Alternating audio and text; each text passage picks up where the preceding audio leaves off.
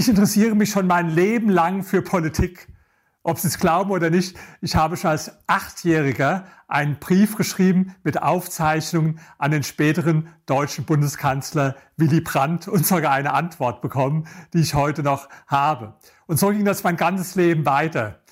Wenn andere Jungs sich gefreut haben auf ein Fußballspiel, was sie geschaut haben im Fernsehen, dann habe ich mich gefreut, die Bundestagswahlen oder die Landtagswahlen zu schauen. Und das ist bis heute so geblieben. Es gab keinen Tag in meinem Leben, an dem ich mich nicht intensiv mit Politik befasst hätte. Und trotzdem vergesse ich meine politischen Meinungen beim Investieren. Und das hat einen Grund. Ich bin tatsächlich der Meinung, dass es schädlich ist, wenn Sie zwei Dinge miteinander vermengen. Ihre politischen Überzeugungen und Investitionen. Ich möchte Ihnen einige Beispiele bringen.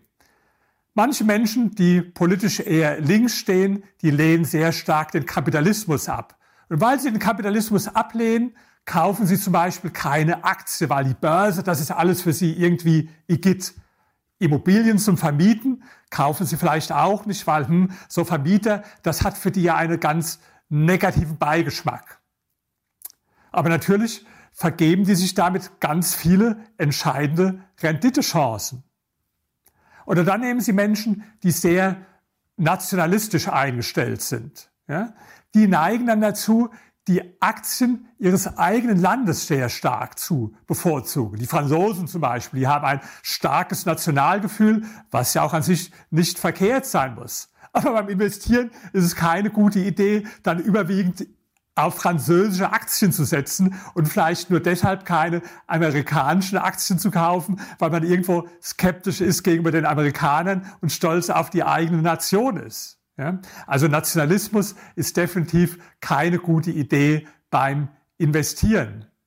Und dann gibt es Menschen, die haben eine libertäre Einstellung. Die sind sehr skeptisch gegenüber dem Staat und äh, sehr für, sehr stark für eine Marktwirtschaft, für den Kapitalismus. Da gehöre ich zum Beispiel dazu.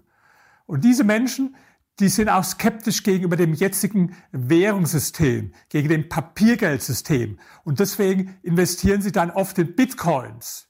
Das ist ein anderes Thema. Ich gebe zu, ich halte davon nicht viel. Aber wie dem auch sei, egal welche politische Meinung Sie haben, hier eine einfache Empfehlung. Machen Sie so wie im Winter, wenn Sie von draußen kommen, dann hängen Sie auch den Mantel an die Garderobe. Und so machen Sie es auch beim Investieren. Hängen Sie einfach Ihre politischen Überzeugungen an die Garderobe. Denn es ist einfach so, politische Meinungen haben oft viel mit Emotionen zu tun. Das sollte kein Mensch leugnen.